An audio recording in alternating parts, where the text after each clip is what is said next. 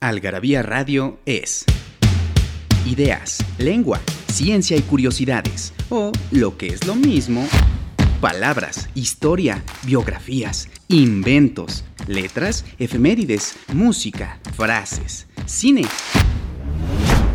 literatura, datos inútiles, entretenimiento y mucho más. Algarabía Radio, escúchanos y sabrás. Ah, qué chida es la Che. Checador, checadora, persona que revisa, examina y coteja. En otra acepción, persona que, dentro del argot de quienes trabajan en el transporte colectivo, verifica el tiempo entre microbús y microbús, o camión y camión, para evitar que la formación se deshaga y el desorden se imponga. ¿No sabes dónde saciar tu algarabía adicción? En Algarabía Shop conviven todas nuestras publicaciones, objetos y mini almanaques. De los creadores de Algarabía y el Chingonario, Algarabía Shop, palabras para llevar. www.algarabíashop.com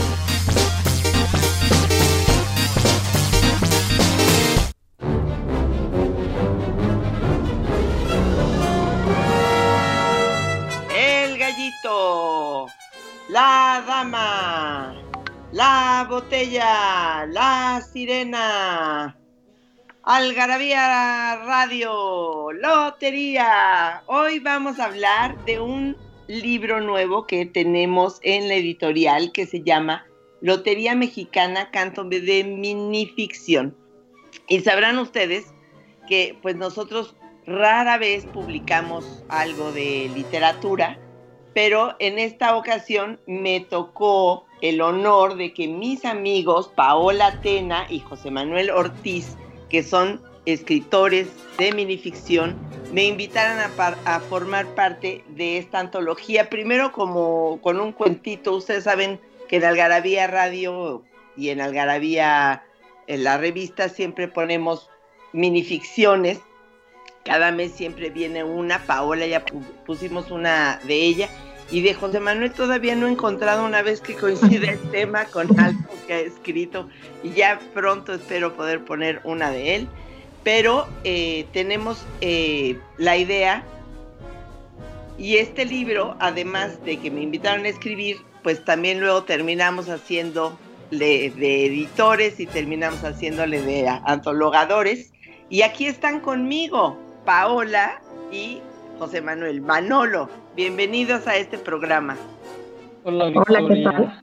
Hola, Victoria, encantada de estar aquí compartiendo con ustedes dos. Pues fíjense que eh, también yo creo que si lo hubiéramos seguido haciendo como antaño que estábamos este, sin COVID, que íbamos a la cabina de radio, pues nunca hubiéramos podido invitar a Paola porque vive en Canarias. Sí, un poquito lejos. un poco lejos. Y gracias a que pues ahora lo hacemos por estos medios de videollamada, pues podemos estar aquí los tres antologadores. Pero ya les platiqué yo mucho y ahora se trata de que Paola y Manolo nos cuenten, porque luego a mí me invitaron cuando ya habían empezado el su ya habían conceptualizado el libro y ya habían eh, tenido el, como los primeros cuentos en, eh, entregados, etcétera. Entonces, quisiera yo preguntarles, y luego ya dejarlos que nos platiquen todo, primero, ¿cómo se les ocurrió la idea de la lotería y eh, cómo arrancaron el proyecto, etcétera? Bueno, la idea surgió de que queríamos hacer algo que fuera eh, un trabajo en conjunto que involucrara a muchas escritoras, a muchos escritores que, que, nosotros admiramos, pero que fuera en torno a no cualquier tema, sino un tema que tuviera importancia para nosotros como mexicanos. Desde un principio esto estaba enfocado a autoras y autores mexicanos y entonces llegó por casualidad la Lotería Mexicana a la mente porque además de que es un juego muy tradicional y que tenemos muy enraizado en nuestra cultura, que desde niños jugamos. Yo me acuerdo que yo jugaba con mi abuelita cuando nos dejaban con ella para que nos cuidara y jugábamos a la lotería con los frijolitos. Entonces, eso se prestaba mucho para poder escribir, tenía un imaginario muy rico y muy potente y el resultado la verdad que fue muy muy acorde a eso, ¿no? Porque los relatos, bueno, hablaremos más adelante sobre ello, son como muy diversos, tienen eh, unas particularidades que, que hacen que esto sea muy muy interesante y muy entretenido a la vez, ¿no? Manolo. Bueno, eh, en realidad la idea se le ocurrió a Paola, ¿no? Y algún día me, me llamó, estábamos platicando sobre minificción y me, planteó la, la, opción de qué tan atractivo podría ser un, un libro sobre la lotería, ¿no? Definitivamente que es algo muy, muy tradicional entonces, pues me gustó la idea, ¿no? Sobre todo por lo como dice ella, ya es algo que todos en algún momento lo hemos, lo hemos jugado, ¿no? A pesar de que muchas de las tradiciones mexicanas se han ido perdiendo, la lotería sigue vigente. Ahí sigue, los niños de ahora, las niñas de antaño, y yo creo que los peques del futuro van a seguir eh, jugando a la, a la lotería, ¿no? En sus muchas variantes que hay, ¿no? porque en ocasiones vemos también el cambio de las, de las cartas, que, ya no son las tradicionales, pero la lotería ahí sigue. Entonces me gustó la idea, ¿sí? Y también el hecho de, definir que fueran en este caso escritores y escritoras mexicanas por, por el origen de, la lotería, ¿no? Que al parecer, bueno, no necesariamente tiene que ser mexicana, pero yo creo que en México ha arraigado especialmente, ¿no? Entonces, cuando ya lo propuso, dije, adelante, me, me animo, ¿no? Y así surgió este proyecto. Muy bien, y yo les cuento que lo primero que hicieron fue como una convocatoria muy formal, con las bases, explicando la, la, la mecánica, y eh, pues lo mandaron por correo y llega la invitación a participar, entonces eh, podíamos, teníamos la, libertad además de elegir con qué carta, ¿no? No nos tocaba en suerte tal carta, sino elegir qué carta. Claro, mientras más te tardaras en decidir, menos cartas disponibles iba a haber. Cuando, cuando me toca a mí, cuando me llega a mí, ya había como, poca, como pocas cartas. Y el primero que se me ocurrió elegir fue el violonchelo. Y este, y conforme fuimos avanzando en el trabajo, pues me acuerdo que nos faltaban cuentos. Tuvo el, de hecho, en la edición fue una cosa medio azarosa, ¿no? Este.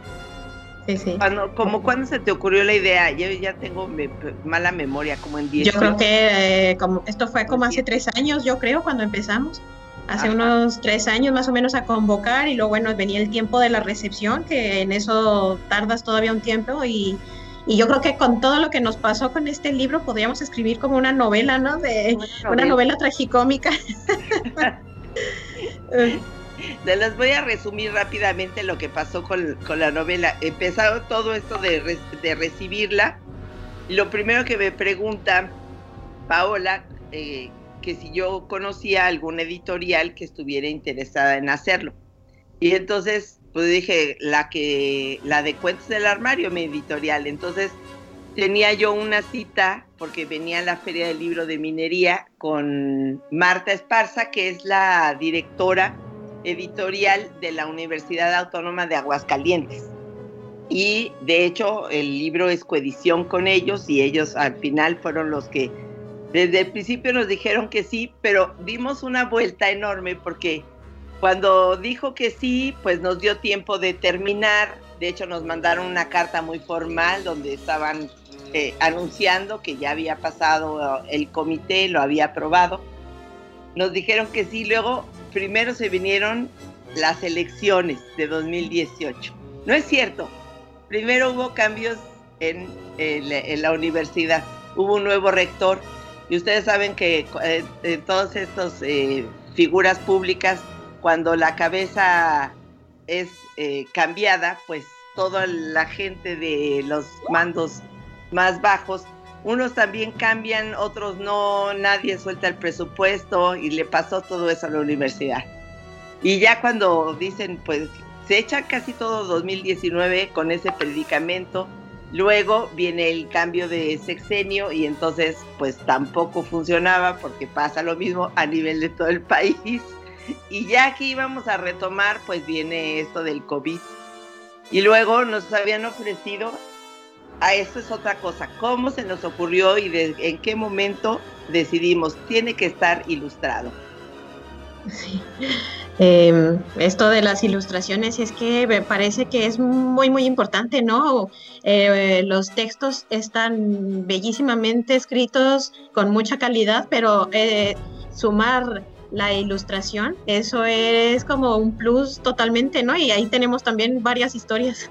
varias historias.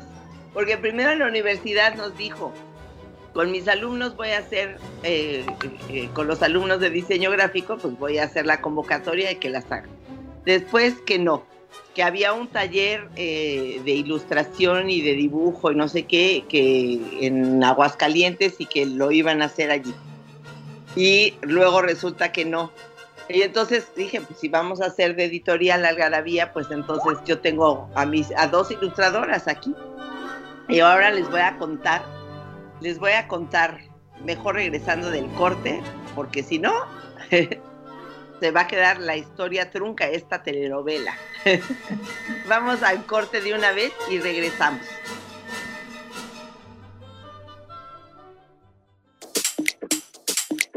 Primero, el principio. Inkipit. Alexei Fyodorovich Karamazov era el tercer hijo de un terrateniente de nuestro distrito llamado Fyodor, Teodoro Pavlovich, cuya trágica muerte, ocurrida 13 años atrás, había producido sensación entonces y todavía se recordaba. Eh, ya hablaré de este suceso más adelante. Ahora me limitaré a decir unas palabras sobre el hacendado, como todo el mundo le llamaba, a pesar de que casi nunca había habitado en su hacienda. Los hermanos Karamazov, Fyodor Dostoyevsky. Nos hicimos de palabras y se las pusimos a todo lo que pudimos. Libros, tazas, playeras, tarros, libretas, termos, mandiles, uff, vasos, plumas, portavasos, etiquetas, portatabacos y mucho, mucho más. Objetos irresistibles en algarabía.com.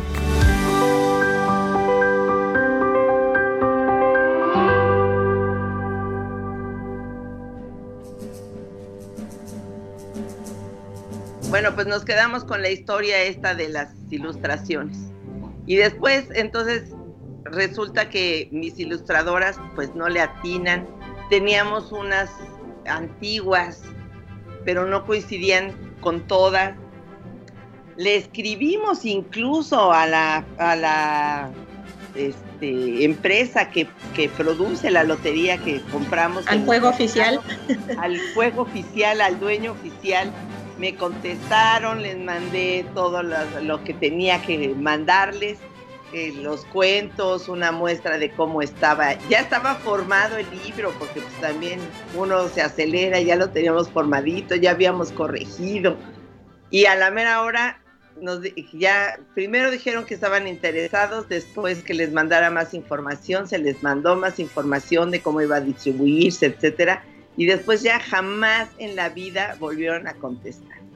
Y llegamos, ¿verdad, Paola? Al, al, al, inicio del COVID, ya Paola desesperada, decía, ya no puede ser, ¿qué pasó? Ya, ya nos queríamos aventar todos por la ventana. ¿Y qué pasó? Y bueno, que se nos ocurrió la fabulosa idea de que como todos aprendimos algo durante el confinamiento y la pandemia, entonces a mí me dio por la ilustración y entonces dijimos, bueno, vamos a intentarlo de ese modo. Y les dije a Manolo y a Victoria, les digo, bueno, podemos hacer las ilustraciones, pero voy a hacer, no sé, 10 o unas poquitas. Y entonces Victoria dice, hazlas todas. digo, pero, pero ¿cómo voy a hacerlas todas si son 54? Y bueno, bueno, bueno, estamos confinados, tenemos tiempo, vamos a ver qué va saliendo y afortunadamente salieron las 54 ilustraciones que nos quedamos también bastante satisfechos por ese lado porque el trabajo de, ilustrarlo fue una reinterpretación de las tarjetas eh, oficiales o tradicionales y después había que también hacer un trabajito de adaptación a los textos, porque no era solo tener la imagen del Catrín, de la dama, del gallo, sino era eh, hacerlo acorde con los textos que cada uno de los autores, de las autoras había imaginado. Y entonces son tarjetas que son bastante generales, que incluso yo creo que sirven para una lotería al uso, pero que también están muy, muy adaptadas a lo que cada quien escribió. Bueno, definitivamente la idea de, incluir ilustraciones, yo creo que no podía ser de otra manera, sí, tratándose de la, de la lotería, pero también ya nuestra preocupación de si iba o no a salir el libro nos llevaba a, tratar de publicarlo digital sin ilustraciones, o, o, ya cuando teníamos las ilustraciones y aún no teníamos para cuánto se publicara en formato tradicional, más, más la insistencia de los autores de saber qué, qué sucedería con el libro, nos, llevó a contemplar varias veces de olvidarnos del formato tradicional y, y lanzarlo de manera digital, ¿no? Que ahora en la, en la publicación que, tradicional que se hizo, bueno, también hay una versión versión digital para aquellos interesados y es una versión que se va a disfrutar las, las imágenes, las ilustraciones del, libro de una manera espléndida, ¿no? Porque ahí no pierde, desgraciadamente en el formato tradicional, no es en blanco y negro, ¿no? Las, las ilustraciones y sí, sí hay un, un déficit, pero en formato digital están, es una belleza. Están totalmente a color. Esas las pueden encontrar en www.algarabía.com en la pestaña de librería digital. Ahí está el libro en formato digital para que todos lo que lo, puedan eh, tener a color.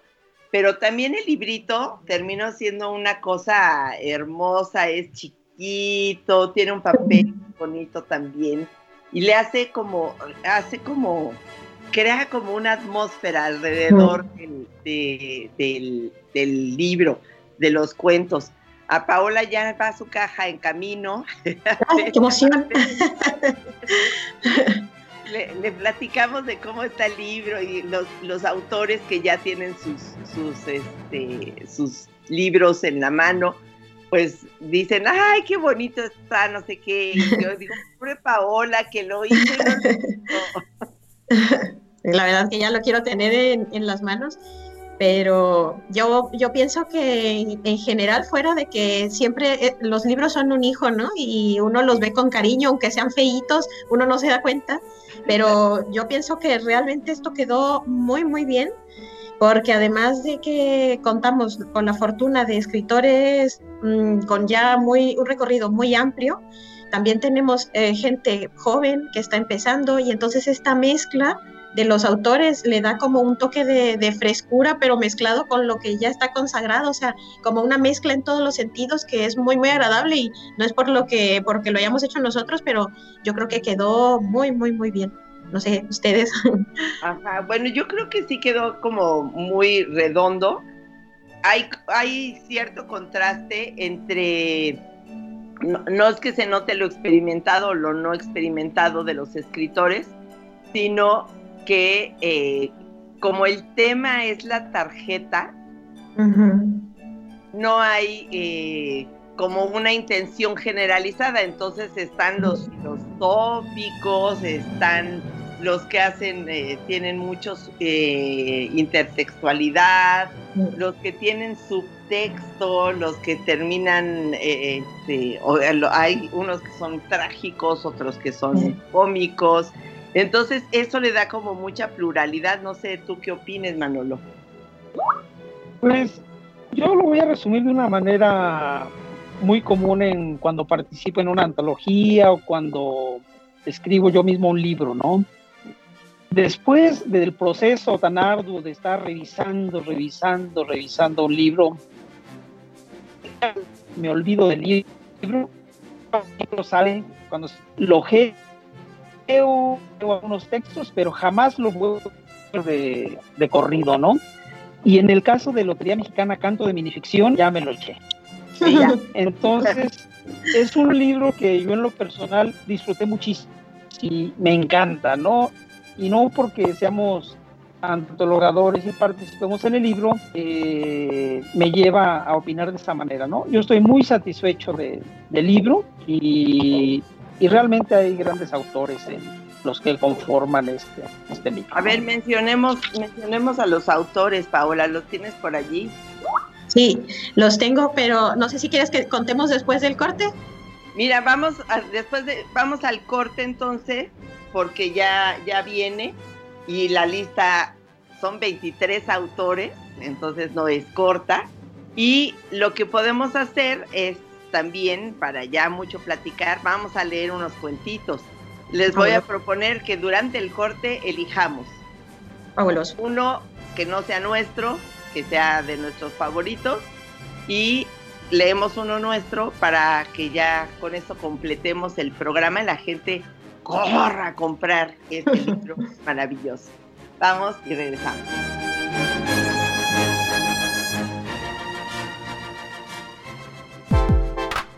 Sin saberlo, hablamos hasta en latina.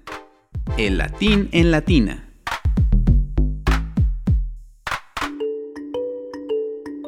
El romanciamiento del mes. Latín. Capitale. Capitale. Capitale. Caudale. Caudale. Caudal. En español. Entra también como culturismo capital. En Algarabía Radio queremos saber lo que piensas. Encuéntranos en Twitter como arroba algarabía y en Facebook e Instagram como Revista Algarabía.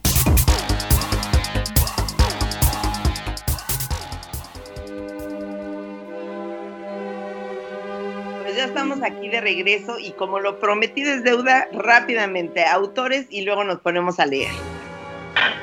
Muy bien, pues mira, tenemos, eh, vamos a hacerlo así un poco en desorden, entonces, bueno, el orden no altera el producto.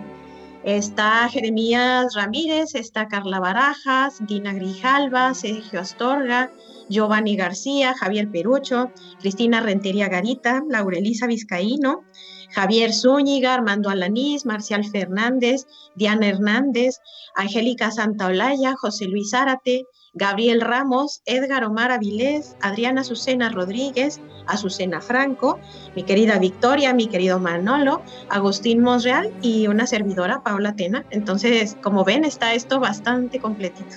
Bastante completito, nutrido, este, están... Hay unos autores que yo no conozco, ¿tú conoces a todos en persona, Paula? A todos por mensaje y a ninguno en, persona, solo a, a Azucena Rodríguez y a Cristina Rentería, pero porque ellas vinieron a España y a los demás eh, tengo unas ganas de ir a México, de abrazarlos a todos, de por fin hablarnos de persona a persona. Y algún día, algún día va a ocurrir. Ojalá. Entonces, eh, a ver, Manolo, comienza tú, vamos a empezar por ¿Yo? caballeros. Ah, ok, me parece excelente. Eh, voy a leer un texto que se llama La muerte de Diana Raquel Hernández Mesa. La muerte. El susurro de una voz me sacó del sueño profundo en que había caído. Adormilada, tallándome los ojos, me levanté del sillón y vi al resto de mi familia sumergida en el sueño. Apenas percibí el olor a gas, me dirigí a la cocina. Todo era oscuridad. Mi abuelo decía que la muerte siempre está atenta a las distracciones de las personas, que camina entre ellas, las observa, se da su tiempo para acariciarlas, sabe bien cuándo es el momento perfecto. Y Paola, a verle el, el, el de otro luego damos otra vez la vuelta. Pues mira, voy a leer el de, el de mi querida y admirada Cristina Rentería y este se llama Las Jaras. Las Jaras. Nadie sabía que las Jaras, Rosa y Blanca, no habían nacido siamesas. Su madre, Rómula Jara, las había cosido al nacer porque Abundio, desde los caminos, le dijo que en Comala los bastardos no sobreviven, pero los insectos sí. Romo Lajara cogió un mecate y lo amarró a la cintura de las niñas recién pariditas.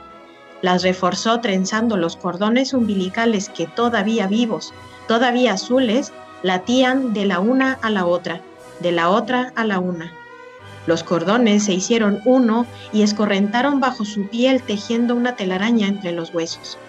Vagando sin rumbo, a Juan Preciado lo sorprende el sonido de pequeños dientes. Levanta el rostro y ve a las jaras adheridas a la pared, trepando como las arañas. Ese es muy, bueno porque justamente toda la intertextualidad. Sí, sí.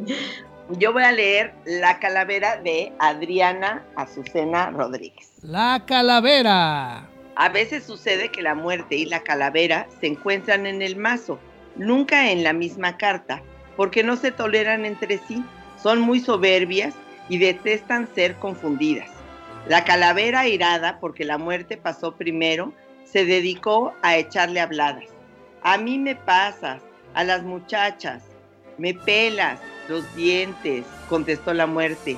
Y, y así siguieron sin poder evitar que la muerte se adelantara. Básicamente, detestan ser tan parecidas. Me recordó a que eh, es eh, que cuando estábamos antologando justamente que la muerte hay carta de la muerte y carta de la calavera que no son la misma cosa pero teníamos eh, ya no me acuerdo bien si una rana o un sapo. Ah, sí. Ah. un sapo por rana o una cosa. Y las confusiones, claro. No, y también otro detalle que es importante recalcar en esto, y ahora ya leyendo tenemos una muestra que también eh, se usa la variedad del español que es propia de México, ¿no? Algunos autores más, algunos autores menos, pero la variedad del español, las palabras, eso que se recalque en este libro me parece tan, tan bonito, porque no siempre se hace, se escribe a lo mejor con un español neutro y usar nuestra variedad del español a mí me parece fabuloso. Fabuloso, sí. Ahora, Manolo, el tuyo. No, pues uno, pues, bueno. su cuento, señor. Eh, no voy a leer. La bota. Luego de que papá murió al caerse de un andamio, a mí me aceptaron como segundo ayudante de albañil en la obra donde él trabajaba. Échale ganas y el día menos pensado llegarás a ser primera cuchara, me animó el arquitecto.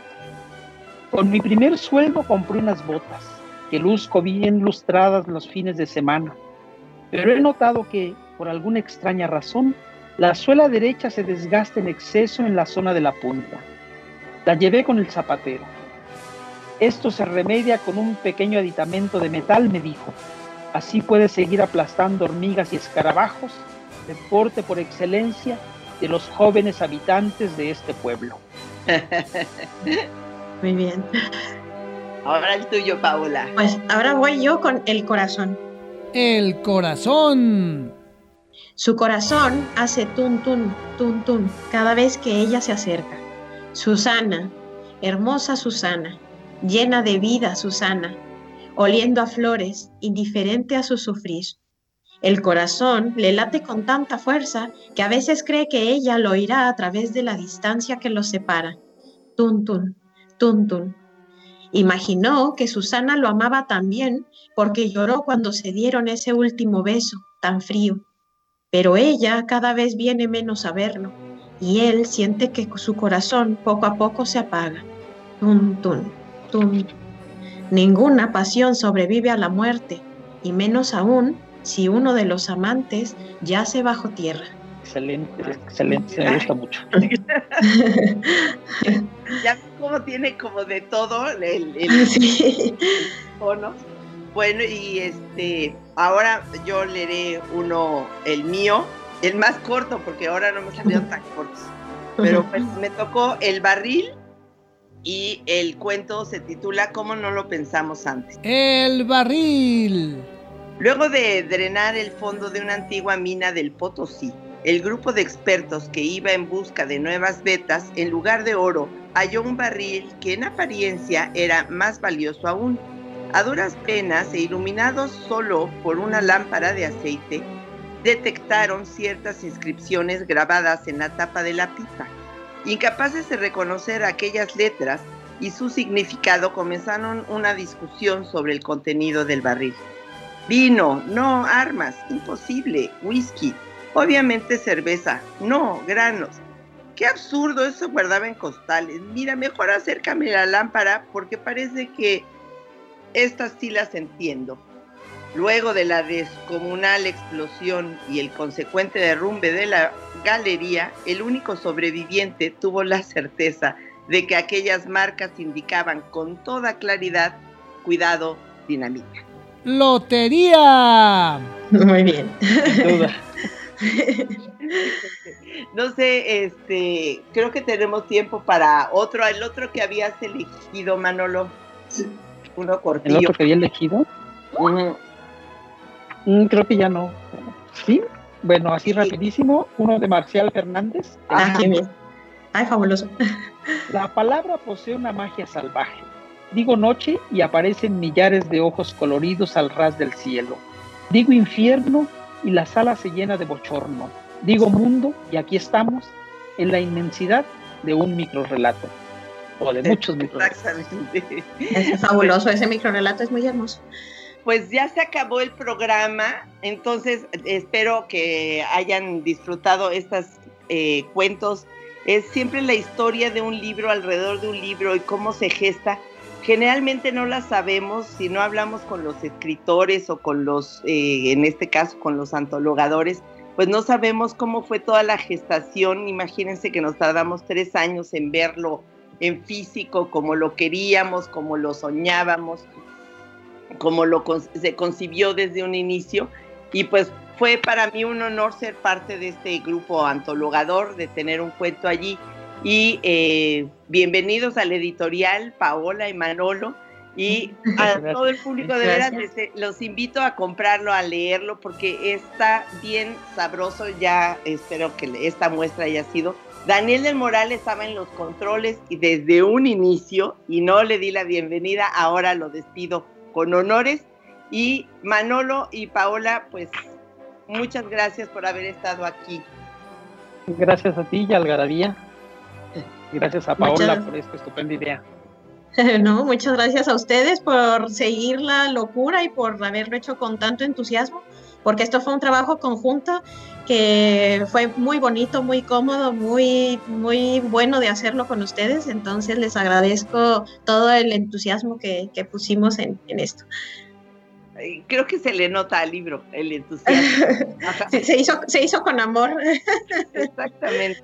Pues muy bien, pues sabe que como decía Marusha Vilalta en su, en su programa, y señalaba el libro que tenía en la mano, ¿sabe qué? Léalo. Entonces, nos vemos en la próxima. Hasta pronto.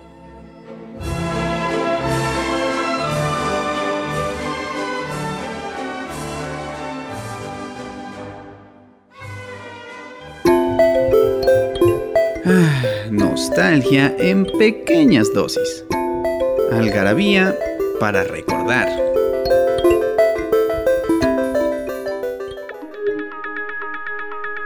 10 de mayo de 1871 se firma el Tratado de Frankfurt entre Francia y Prusia, al final de la Guerra Franco-Prusiana.